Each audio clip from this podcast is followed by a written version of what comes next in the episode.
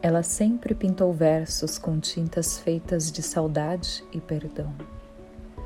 Deu voltas circulares em lembranças que a tiravam de órbita, sem que precisasse tirar os pés do chão.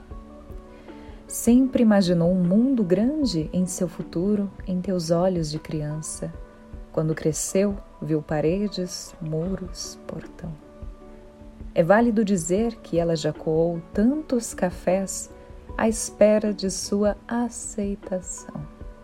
Para as pessoas, para seus medos, suas vontades, para o mundo.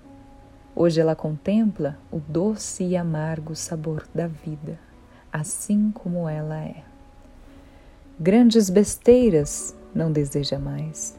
Grandes mudanças é o que agora satisfaz se tornar uma gota no oceano, este que fez presença desde o seu verdadeiro olhar ao mundo, é o que ela verdadeiramente corre atrás.